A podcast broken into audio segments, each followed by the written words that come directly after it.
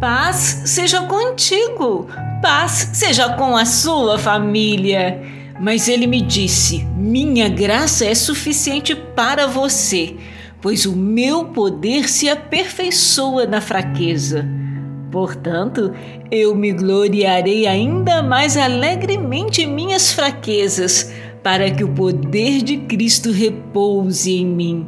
Segundo Coríntios capítulo 12, versículo 9.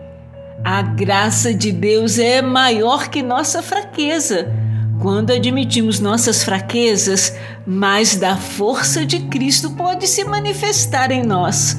Somos mais usados quando nos tornamos menos. Aleluias!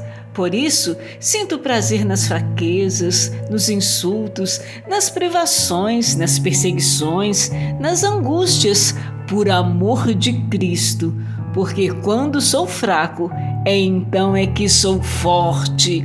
Segundo Coríntios capítulo 12, versículo 10. Não olhe as suas fraquezas, olhe para o Senhor, que é quem te faz forte Deus te abençoe e te guarde.